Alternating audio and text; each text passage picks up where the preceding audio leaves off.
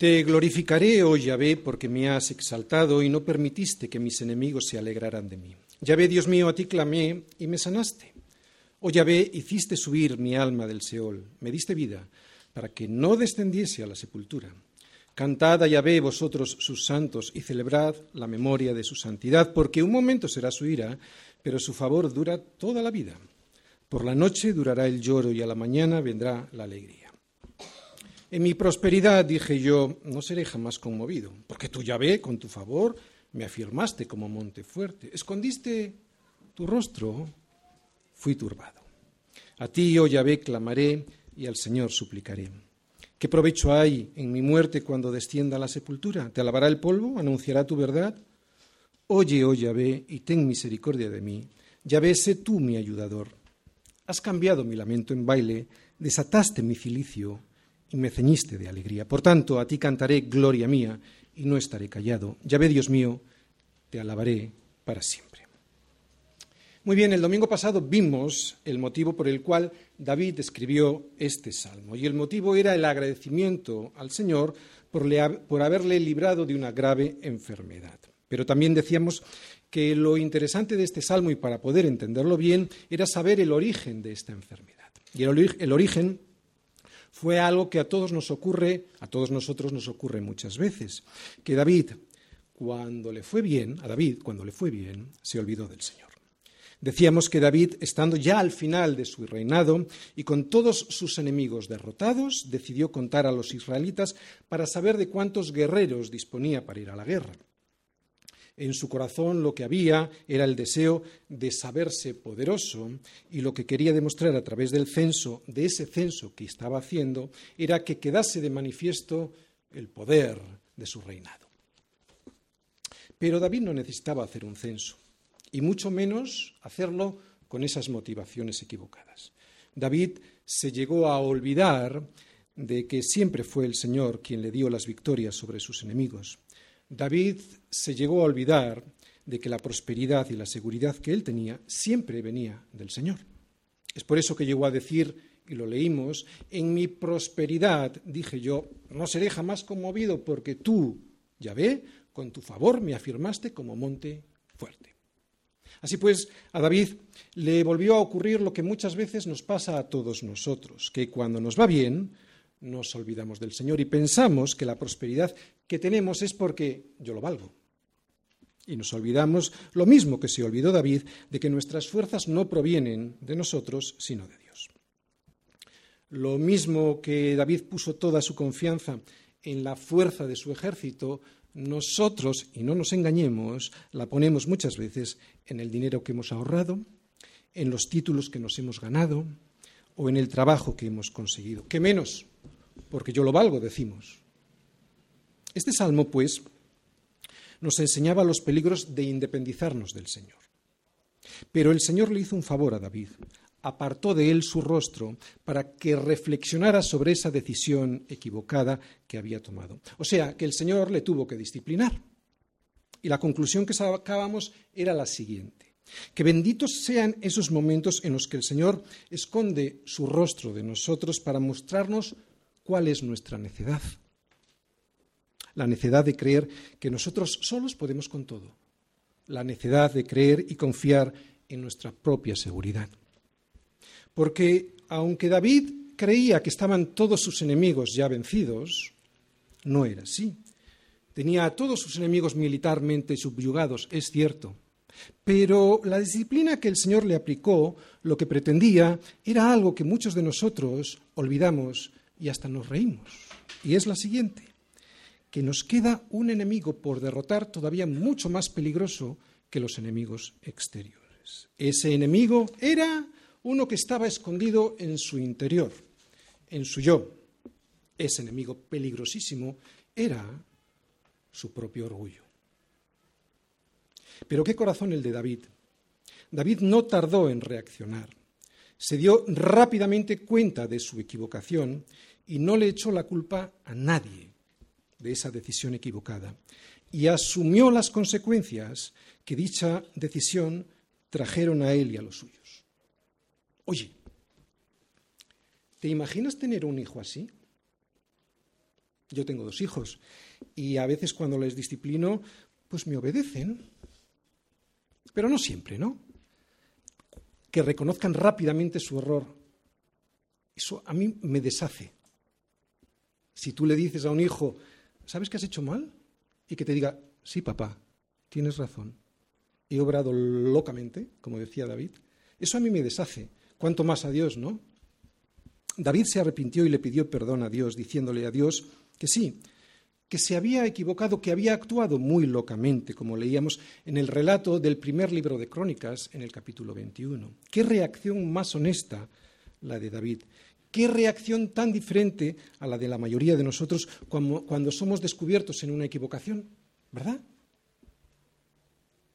La mayoría de nosotros siempre tratamos de esconder nuestra equivocación, nuestra responsabilidad, de quitarle importancia y lo que es peor, siempre tratamos de echarle la culpa a otro. Y nos lo creemos, que el otro tiene la culpa. Siempre le echamos la culpa a nuestra esposa o a mi hermano, a mi hermano en la iglesia, a mi jefe o incluso a veces hasta al pastor. Nunca me cansaré de decirlo. Es el pecado nuestro verdadero enemigo. Es el pecado el que nos va a llevar de derrota en derrota hasta nuestra destrucción final si es que no nos damos cuenta. Y el arma más poderosa que tiene el pecado contra todos nosotros es su invisibilidad. No lo ves. Solo puedes ver sus consecuencias. Es algo parecido a la radioactividad. Por eso necesitamos al Señor. Necesitamos al Señor para detectarlo y para poder actuar sobre él.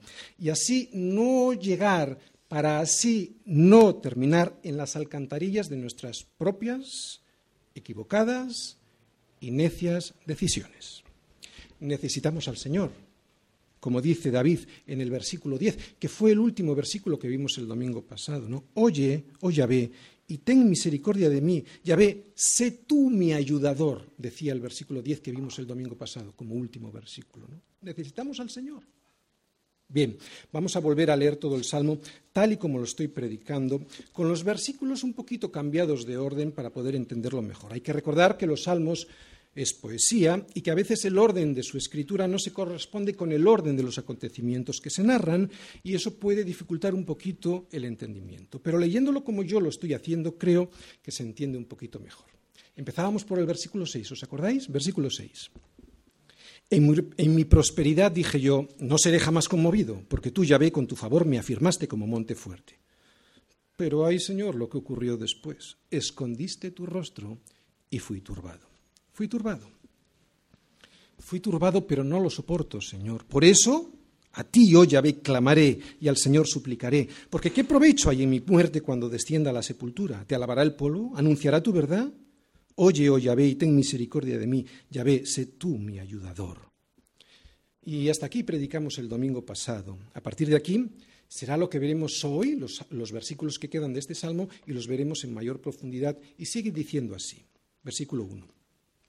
Te glorificaré, oh Yahvé, porque me has exaltado, y no permitiste que mis enemigos se alegraran de mí. Yahvé, Dios mío, a ti clamé y me sanaste. Oh Yahvé, hiciste subir mi alma del Seol, me diste vida para que no descendiese a la sepultura. Por eso, porque tu misericordia encontré, a ti cantaré. Has cambiado mi lamento en baile, desataste mi cilicio, que es el vestido que indicaba que estaba de luto, y me ceñiste de alegría. Por tanto a ti cantaré, gloria mía.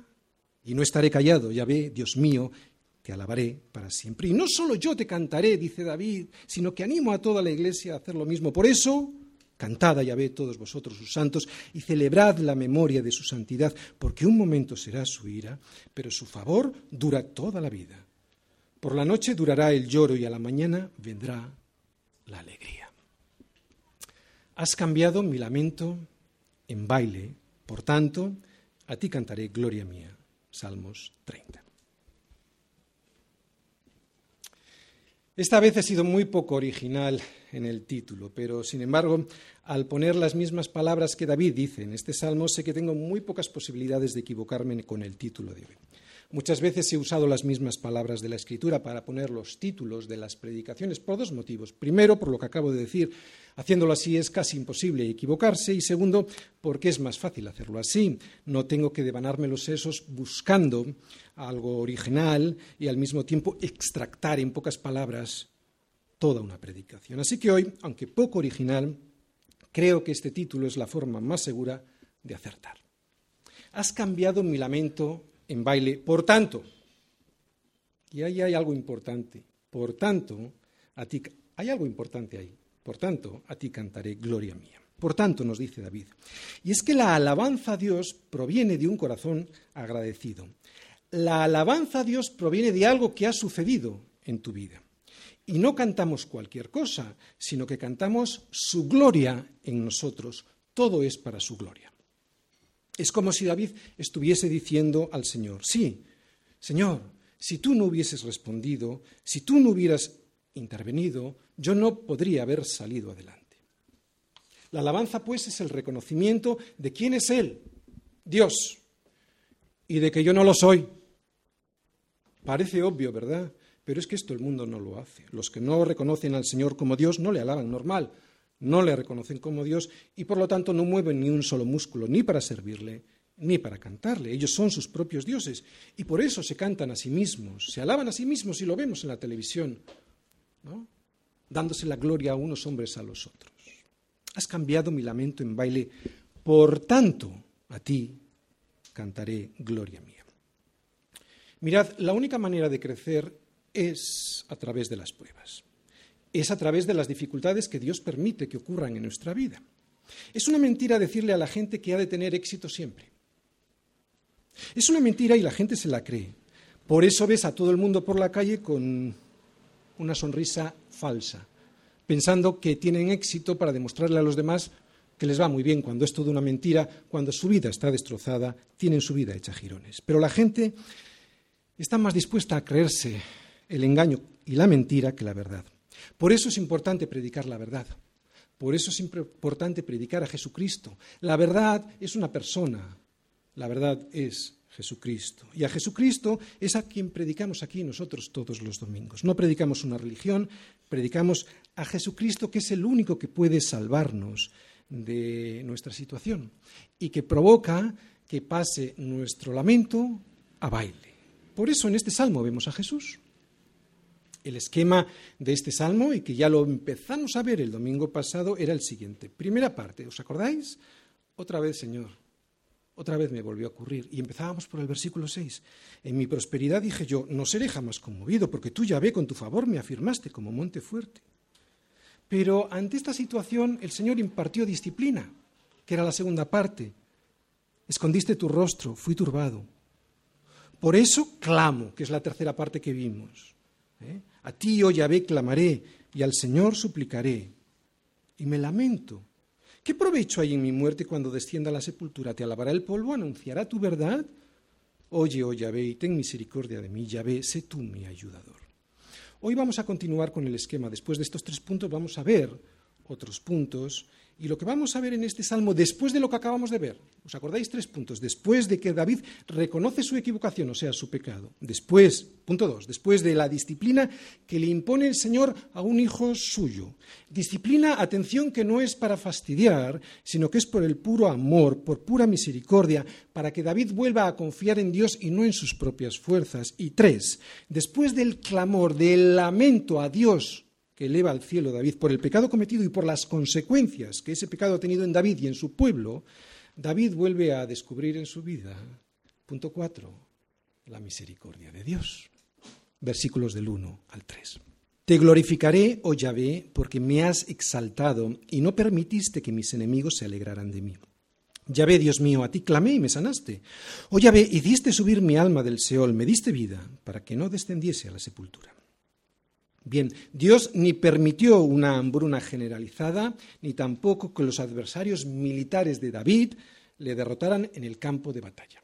David había rogado al Señor por esto, ¿vale?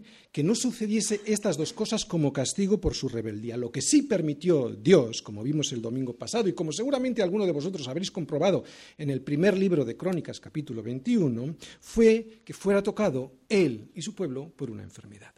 Pero fue sanado y fue perdonado. Esto, es lo que esto mismo que acabo de decir es lo que cuenta David en el versículo 7 que vimos el domingo pasado, usando un antropomorfismo para ilustrarnos esa retirada de la bendición de Dios a su vida. ¿Recordáis? Escondiste tu rostro. Un antropomorfismo en la Biblia es cuando Dios se atribuye cualidades humanas.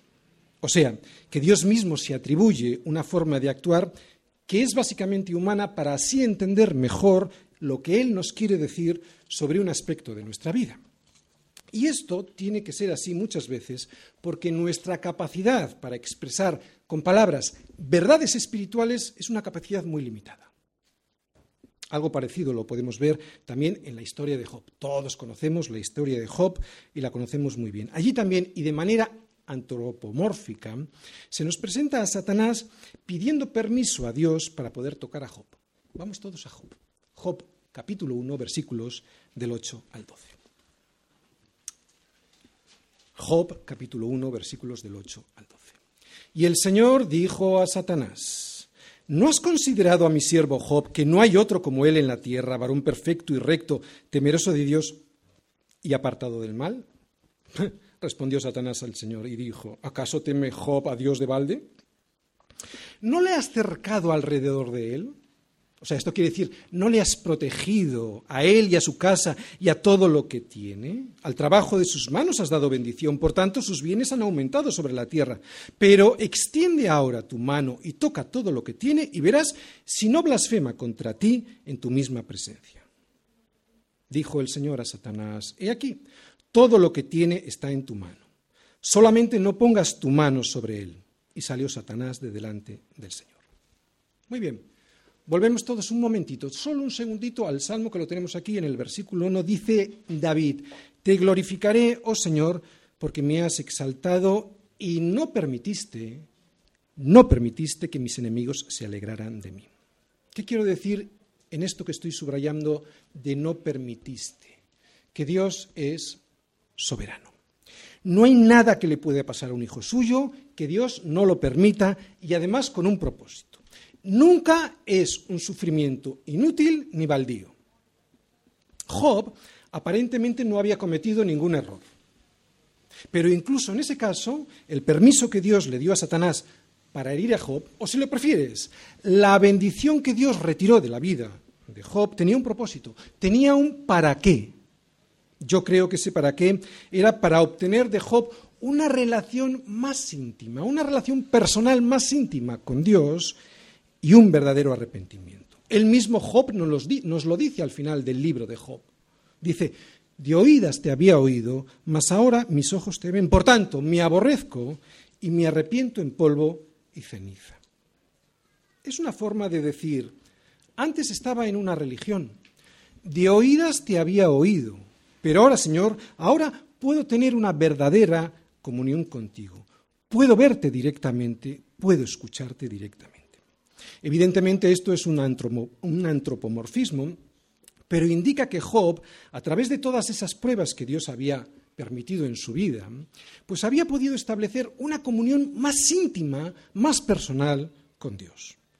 El relato nos muestra que Job, a través de todas esas pruebas por las que había pasado, había podido confiar más en Dios y menos en sí mismo. Así que todas estas pruebas siempre tienen un buen propósito, un propósito bueno para mi vida, tenemos que tenerlo claro. Por tanto, lo importante ha de ser esto, no centrarnos en el porqué de las cosas, ¿de acuerdo? Está bien saber el porqué, está muy bien saber el porqué de las cosas, pero nosotros no debemos de centrarnos en el porqué, debemos centrarnos en el para qué. Esa es la manera correcta de poder salir de una situación, porque si Dios está permitiendo una situación concreta y te centras en el por qué, te está centrando en ti mismo. Sin embargo, si te centras en el para qué, tienes la posibilidad de ver el propósito por el cual Dios permite una prueba y salir de esa prueba. Tenemos que estar centrados en el para qué. Eso es lo que tenemos que pedirle a Dios. ¿Para qué, Señor, has permitido esto en mi vida? En David, este propósito mayor era para que se diese cuenta de que se había afirmado en su, su, su, su, su prosperidad. Ese era el problema. Y de que había escapado de la comunión de Dios. David, al ver las consecuencias del pecado de su soberbia, se dio rápidamente cuenta y pidió perdón. Oye, vamos a hacer un resumen. ¿Qué es lo que no hizo David ante la disciplina de Dios y qué es lo que sí hizo David ante la disciplina de Dios? Está bien saberlo para que cuando Dios nos imponga algún tipo de disciplina o alguna prueba que permite que pasamos, que sepamos qué es lo que hizo David. ¿Qué es lo que no hizo David ante la disciplina de Dios? No se enfadó con Dios, todo lo contrario. ¿eh? Reconoció su falta sin justificarse.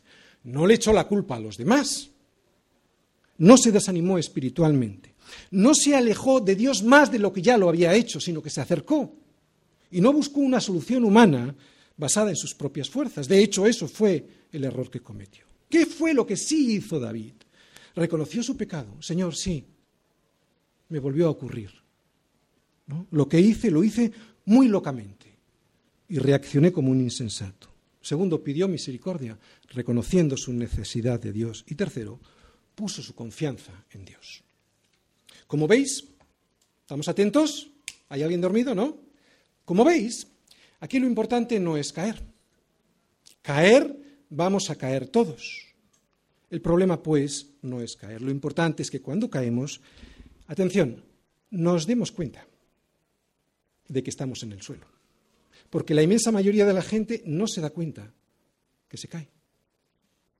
Por lo tanto, lo importante es que nos demos cuenta que hemos caído para así poder volver a levantarnos y seguir por la senda derecha que es Jesús y no salirnos de ella.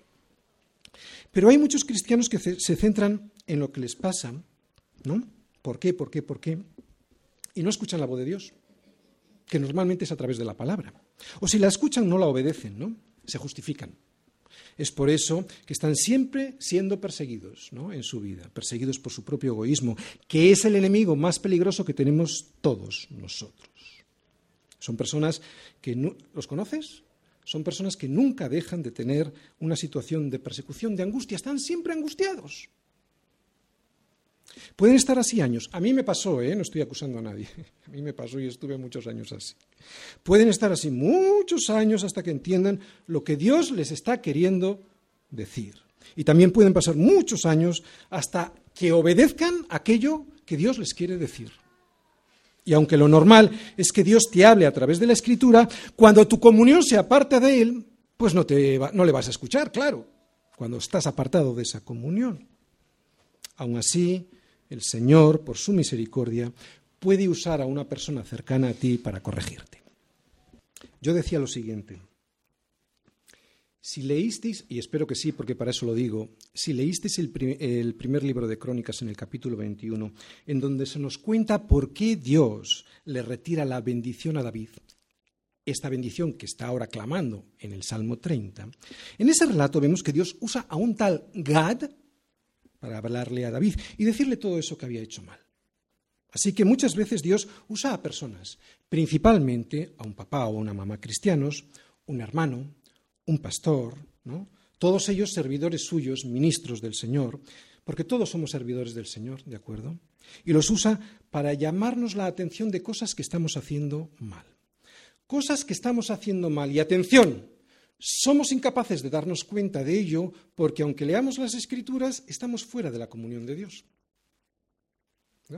Estamos obedeciendo a nuestra propia opinión y como estamos separados de la comunión de Dios, no entendemos nada, de hecho entendemos al revés de lo que Dios muchas veces nos está diciendo. Si estás en una situación así, déjate ayudar. Déjate ayudar, ¿no? David se dejó ayudar y era el rey de Israel, era el cantor de Israel, era el profeta de Israel, había sido ungido por Dios mismo, casi nada. Pero claro, tenía un corazón conforme a Dios. Y yo creo que esa debiera ser nuestra oración siempre, que tengamos un corazón conforme a Dios para poder escuchar siempre su voz, no caer en el error y que cuando caemos poder, ser levantados. Volvemos al versículo 1 que tenemos ahí. Ah, no, lo hemos quitado. No pasa nada, miradlo en vuestras Biblias. El versículo 1, porque David dice ahí que él, fijaros, glorificará a Dios y luego da un motivo por el cual lo hará. Dice, porque me has exaltado. Estamos en el centro de la predicación, ¿de acuerdo? Fijaros, dice David que le glorificará a Dios y luego da un motivo, porque me has exaltado. Vamos a dividir esto en dos partes. ¿Qué es y cómo hacerlo? El glorificar a Dios. ¿Qué es glorificar a Dios y cómo hacerlo? Y segundo, ¿por qué tengo que hacerlo? Bien, primero, ¿qué es glorificar a Dios y cómo hacerlo? Bueno, es reflejar su gloria, ¿no? Es que nosotros podamos reflejar todos esos atributos que son de Él, como su amor, su gracia, su bondad, su misericordia. Pero en la práctica, ¿cómo puedo hacer esto? ¿Te apetece reflejar la gloria de Dios en tu vida? ¿Te apetece glorificarle? Nos lo dice Jesús. En esto es glorificado mi Padre, en que llevéis mucho fruto. Yo creo que no hay palabras más claras que las palabras de Jesús para entender qué es darle la gloria a Dios. Hemos explicado en multitud de ocasiones que para dar fruto, que para dar mucho fruto, hay que morir. Es lo que le pasa a un grano de trigo cuando cae en la tierra, que muere, ¿verdad? Porque si no muere, no da fruto. Que muere. Y entonces, al morir ese grano, ¿qué es lo que pasa? Da mucho fruto. Nos lo vuelve a decir Jesús. De cierto, de cierto os digo, que si el grano de trigo no cae en la tierra y muere, queda solo. Pero si muere, lleva mucho fruto. Así que para darle la gloria a Dios, tengo que morir. Morir a mí mismo. ¿Qué significa esto? Morir a mis propias opiniones, ¿no? No solo tengo que saber mucho de Él estudiando su palabra, tengo que morir. Os he dicho que es morir a mí mismo. Significa que ya no funciono en mi vida según mi propia opinión, según mi propia voluntad. Significa que ahora vivo para obedecerle a Él, para servirle. Y esa forma de vida lo que provoca es que le dé la gloria a Dios. ¿Cómo puede ser? Muy sencillo. Es Él quien actúa en mí, por lo tanto, ¿de quién es la gloria? De Él. Le doy toda la gloria a Él. ¿Entendéis lo que significa glorificarle? Cuando yo muero a mí mismo, cuando yo muero a todas mis opiniones, cuando yo muero a mi forma de vida, que es la que me está enseñando este mundo, sino que vivo para Él, es Él el que actúa en mí y por lo tanto yo no tengo nada de que, de que gloriarme, sino que le doy con mi vida toda la gloria a Dios. Resumiendo, darme la gloria a mí es que como toda mi vida está siendo guiada por mí mismo, pues entonces en ese caso el reconocimiento será para mí. Y por lo tanto toda la gloria será para mí. Sin embargo, darle la gloria a Dios es dejar que mi vida la guíe Él e impedir que sea mi propio yo, mi orgullo, el que termine guiando mi vida, porque eso me va a llevar al barranco. Y entonces es cuando yo le doy todo el reconocimiento a Él. Y esta es la clave de la glorificación, que todo el reconocimiento se lo lleve Él y no yo, que yo no le robe nada de su gloria, gloria que solo le pertenece a Él. Pero yo creo que esto que acabamos de ver en el punto uno, ¿qué es la gloria? ¿Qué es darle la gloria a Dios? ¿Qué es la glorificación? ¿Y cómo se le da la gloria a Dios? Aun siendo importante, y lo es, yo creo que es más importante entender por qué debo de hacerlo. ¿De acuerdo? Porque si no entiendo el por qué, difícilmente le daré la gloria de verdad de corazón. ¿Por qué? Porque si no lo entiendo, lo haré como un rito, lo haré como una religión, pero sin ningún entendimiento. Y eso Dios no quiere que lo hagamos. Dios no quiere que hagamos eso sin ningún entendimiento. Él quiere que tengamos con Él una relación personal basada en la fe. Sí, pero esa fe es una fe racional. Yo no cometo ningún suicidio intelectual creyendo en Cristo, todo lo contrario. Mi razón se potencia, se limpia a través del Espíritu Santo por los, de los engaños de este siglo, de este mundo. Y Cristo me hace conocer la verdad y la verdad me hace libre. Por lo tanto, mi fe no solo no me hace cometer un suicidio intelectual, sino que potencia mi razón. No es una fe irracional. Todo lo contrario, como dice Pablo en Romanos 12.1, ¿no? Debemos tener un culto racional. Yo creo que sin entendimiento, no, yo creo no, yo sé que sin entendimiento es imposible adorar a Dios, al verdadero Dios. Por eso es muy interesante que sepamos el por qué lo hacemos, ¿verdad? Para que sea un culto racional. Y el por qué lo vemos en este versículo. Fíjate lo que dice ahí David, fíjate en tu Biblia. ¿Qué dice ahí? ¿Por qué he de glorificar a Dios? David dice, porque me has exaltado. Os decía al inicio de la predicación que la alabanza a Dios procede de un corazón agradecido. La alabanza a Dios procede de algo que ha ocurrido en mi vida. ¿Sí o no? ¿Tienes la capacidad tú en tu propia vida de alabar a Dios? No. La alabanza proviene de algo que ha ocurrido en tu vida. Lo mismo sucede con la gloria a Dios, que es darle todo el reconocimiento a Él, que solo se puede hacer cuando has visto que ha sucedido algo en tu vida. Antes os leí la historia de Job y lo hice con un propósito. Vimos que ahí Satanás le dice a, Dios, ¿acaso teme Job a Dios de balde? Fijaros lo que le dice Satanás a Dios. ¿Acaso teme Job a Dios de balde? Oye, y Satanás tenía razón, ¿no? Satanás tiene parte de razón en ese argumento. Satanás usa parte de la verdad, siempre va a usar parte de su verdad, y este es un gran peligro para engañarte. No hay mejor mentira que aquella que se acerca a la verdad. Lo vuelvo a repetir. No hay mejor mentira que aquella que se acerca a la verdad. Fíjate, si Satanás te engañase con cualquier mentira burda, con algo muy lejano a la verdad, no le creerías. Pero, ¿por qué? Porque sería muy fácil desenmascararle. Pero al contarte algo que se acerca mucho a la verdad, para que no notes el engaño, consigue en muchas ocasiones engañarte. Satanás, como acusador que es, le dice a Dios, ¿acaso teme Job a Dios de balde? Extiende ahora tu mano y toca todo lo que tiene, y verás si no blasfema contra ti.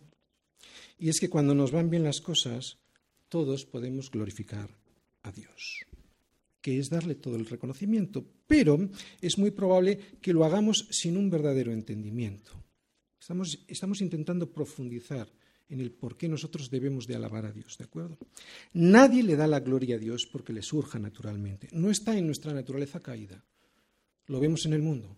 Nadie le quiere dar la gloria a Dios. Es por eso que Dios tiene que mostrarnos en dónde estamos caídos. Y si somos sus hijos y no lo consigue, o sea, si no consigue demostrarte en dónde estás, o sea, caído, nos va a dejar ir todavía más abajo para que de esa manera podamos realmente ver nosotros quiénes somos. Miserables espirituales, menesterosos, indigentes que necesitan comer y que están buscando esa comida en donde no deben en los basureros de este mundo. Pero Job, debido a las pruebas que casi le llevan a la muerte, y David, también por lo mismo, debido a esta prueba que casi le lleva hasta la muerte, fueron levantados, y aquí venimos a donde exaltado, fueron levantados del muladar. Un muladar es un basurero en donde están todos los despojos, incluso restos, en aquellos tiempos había restos humanos, ¿no?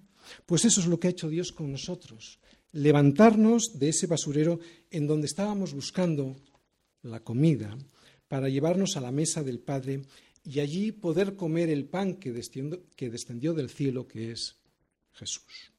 La, la, palabra que ahí ves en el versículo 1, exaltado, en hebreo significa alzar, levantar. En otros pasajes de la Biblia se usa para describir a un cubo que es sacado del fondo de un pozo y levantado. En primer libro de Samuel 2.8 dice algo similar.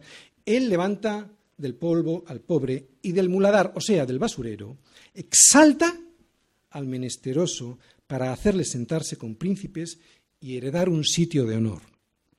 ¿De dónde dice que exalta, que levanta, que saca al menesteroso? ¿De dónde? Del muladar. Eso es lo que ha hecho Dios con nosotros. Eso es lo que descubrieron Job y David. Por eso, dice David, te glorificaré, oh Señor, porque me has exaltado, o sea, me has sacado del estercolero. Es eso lo que hace Dios con el menesteroso. Con el menesteroso que se reconoce como tal, atención. ¿eh? O como dice el Salmo 113.7, que Dios levanta del polvo al pobre y al menesteroso alza del muladar. Mi recomendación, pues, es que te des cuenta, cuanto antes, si es que todavía no lo has hecho, de que eres un menesteroso, alguien que no tiene el rumbo de Dios en su vida, que te des cuenta que necesitas ser levantado, exaltado, dice David, del muladar en el que vives. Sobre todo para que Dios no permita que vayas todavía más abajo. Si eres un hijo y no te has dado cuenta, te va a llevar todavía más abajo por tus malas decisiones. Y pueda ser levantado cuanto antes. Te das cuenta por pura misericordia. Y así Él pueda hacerte sentar con príncipes y heredar un sitio de honor. Eso es lo que Dios quiere. Para eso son muchas veces las situaciones de prueba. Pero si eres un hijo y Dios considera que es necesario que sufras las consecuencias que Él permita que sufras, que sufren todos aquellos que son sus hijos, esos hijos tercos y desobedientes, las sufrirás. Que no te quepa la menor duda, las sufrirás.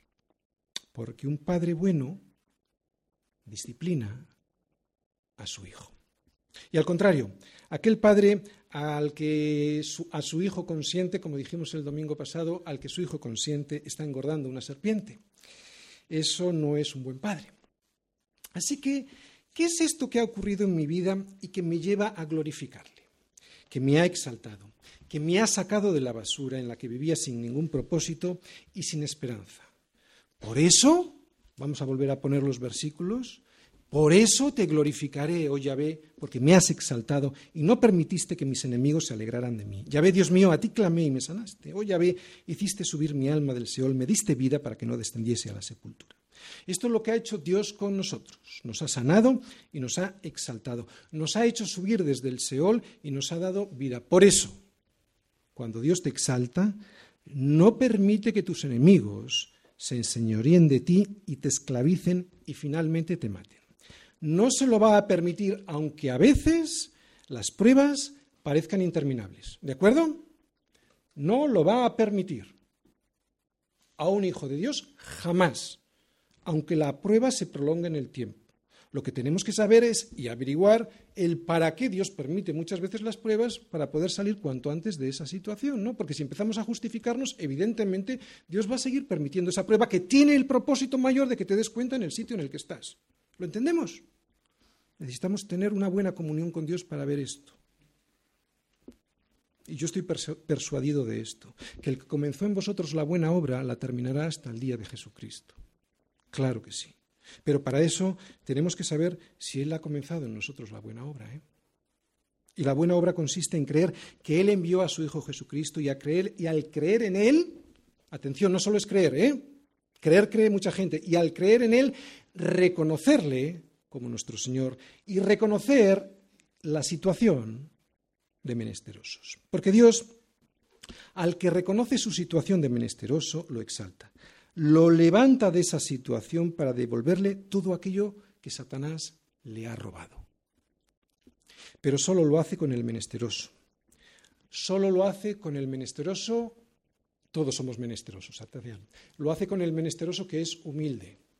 O como dice Santiago 4.6. Dios resiste a los soberbios y sin embargo da gracia a los humildes. Versículo 2 dice, Señor Dios mío, fíjate, Señor Dios mío, dice David, Dios mío, a ti clamé y me sanaste, Señor Dios mío. Decir esto y decirlo de verdad, Dios mío, no como una religión ni como un rito, decirlo de verdad, fíjate lo que significa. Decir, a ti clamé y me sanaste, o decir, me diste vida, como dice David en el versículo 3, es reconocer, atención, es reconocer que mi salud no es mía. Es reconocer que mi vida no es mía.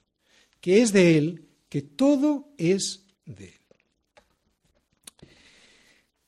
Siempre que salgo de casa le digo al Señor, Señor, cuida tu casa, que no te roben, Señor. Digo esto muchas veces. ¿Por qué? Porque todo es tuyo. Hace cuatro meses nos robaron en la empresa. Cuando colgué el teléfono de que me habían avisado, Señor, te han robado. Tú verás, a ver lo que me encuentro. Casi no nos robaron nada, ¿no? Pero aún así, Señor, a ti te han robado, ¿no? Tenemos todo lo que tenemos como si fuéramos simplemente unos em, administradores del Señor o creemos que somos los propietarios. Porque el Señor nos va a poner muchas veces en situación de perder cosas, de perder la salud, o de perder personas muy queridas. Y vamos a tener que decirle, y ahora sí que de verdad, no como cuando yo salgo de casa, que medio lo digo en broma, Señor, esta es tu casa, no, sino de verdad le vamos a tener que decir, todo es tuyo. Si Él tiene todo el derecho sobre todas mis cosas, en cualquier momento podrá reclamarlas y decirnos, ¿soy de verdad tu Dios? David dice eso, Dios mío, ¿soy de verdad tu Dios? nos dirá. ¿Soy yo el Señor sobre todas las cosas o tienes unos ídolos en tu vida que están por delante de mí? Así que, versículo 2, ve, Dios mío, a ti clamé y me sanaste. Hoy ve, hiciste subir mi alma del Seol, me diste vida, para que no descendiese a la sepultura. Por eso, porque hiciste eso en mi vida. A ver, atención, estamos avanzando en el, en el Salmo. Por eso, porque me exaltaste, o sea, me hiciste subir del Seol. Por eso, porque lo reconozco y porque además de reconocerlo, quiero darte a ti todo ese reconocimiento y toda la gloria, y porque además, versículo 11, y porque además has cambiado mi lamento en baile, desataste mi cilicio, me ceñiste de alegría. Por eso, la respuesta de David será una respuesta gloriosa ante la misericordia de Dios. Por tanto, a ti cantaré gloria mía y no estaré callado. Ya ve, Dios mío, te alabaré para siempre.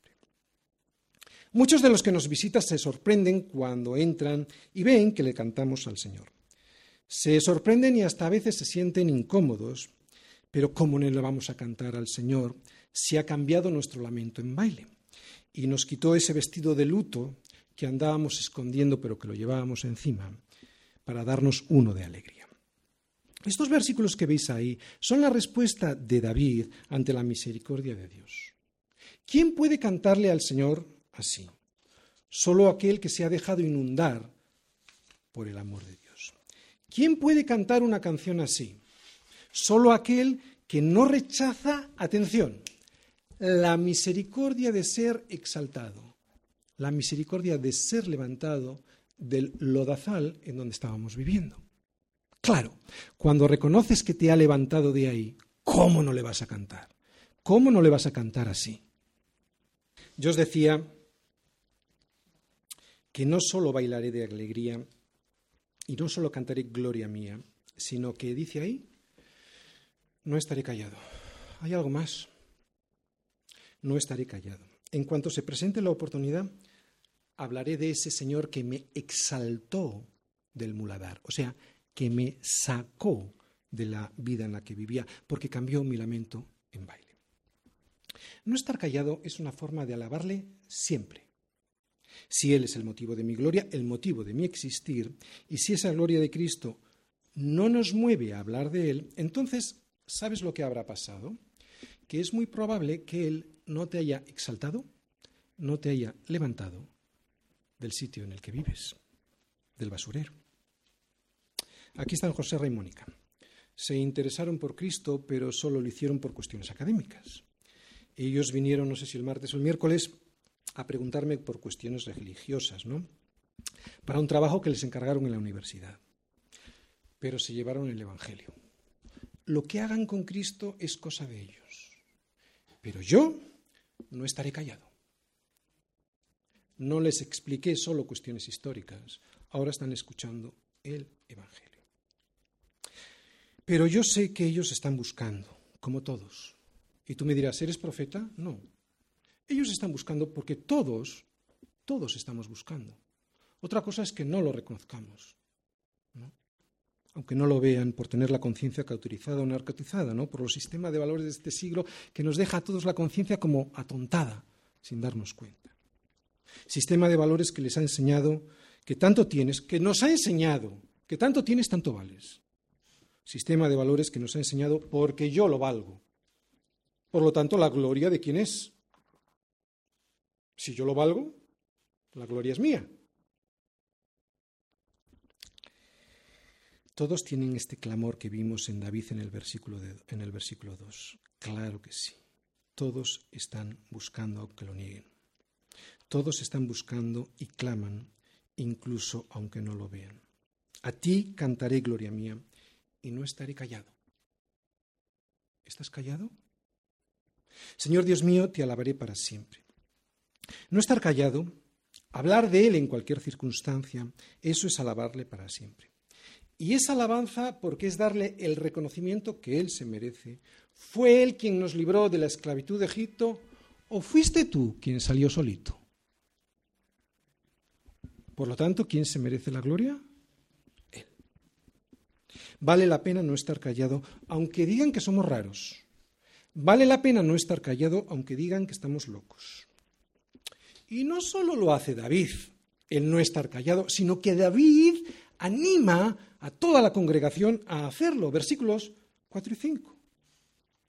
Cantad a Yahvé, dice David, vosotros sus santos, y celebrad la memoria de su santidad, porque un momento será su ira, pero su favor dura toda la vida. Por la noche durará el lloro, y a la mañana vendrá la alegría. ¿Qué dice ahí? Vosotros sus santos, ¿verdad? Vosotros sus santos, dice David. Es la iglesia. O sea, los rescatados de Egipto los que le cantan al Señor. El resto no lo hacen. No tienes nada más que ver la televisión, el resto se cantan a sí mismos. Los que no han sido sacados de la basura, aquellos que no se dejan sacar del hoyo en el que viven, aquellos que no se han dejado rescatar de Egipto, de la esclavitud de Egipto, ¿cómo le van a cantar al Señor? Es normal. Solo sus santos, aquellos que están apartados. Esto es santidad, ¿de acuerdo? ¿Quieres saber qué es santo? Apartado, restaurado por el Señor. Solo esos lo podrán hacer. Los santos son aquellas personas rescatadas por Dios mismos y bendecidas por Dios, que significa provistas por Él de todo lo necesario para que sus vidas funcionen conforme a Él a, la verdad que es Él. Y así le puedan dar toda la gloria a Dios. Esto es ser santo. Son aquellas personas redimidas por el Señor para ser apartadas para un propósito y después limpiadas por la palabra. Hoy es domingo, ya termino. ¿eh? Hoy es domingo y lo que hacemos todos sus santos juntos es, versículo 4, celebrar la memoria de su santidad. ¿Qué quiere decir esto? Lo que significa esta frase es que hoy sus santos, todos juntos, estamos haciendo memoria de lo que Jesucristo hizo por nosotros. Él fue apartado, también Jesucristo fue apartado, fue santificado para un propósito, que es doble, darle la gloria a Él y rescatarnos del muladar en el que vivíamos. Eso es celebrar la memoria de su santidad. ¿Entendéis? Es lo que hacemos los domingos celebramos todos juntos la memoria en recuerdo de Jesucristo de su santidad, que fue apartado con un propósito, darle la gloria al Padre, para sacarnos del muladar en el que vivíamos. Lo que Él hizo es lo que nosotros cantamos y no callamos. Y aunque a veces nos disciplina, aunque a veces por un momento sea su ira, su favor dura toda la vida. Aunque es verdad que por la noche dura el lloro, ¿verdad? Sabemos, nosotros sus santos, sabemos que a la mañana vendrá la alegría. Si tú no has sido levantado, tú también puedes ser levantado, exaltado del muladar. Dios quiere cambiar tu naturaleza y llenarte de gozo, cambiando, cambiando tu lamento en baile. Pero ¿sabes lo que necesitas para eso? Reconocer que eres un menesteroso, un necesitado.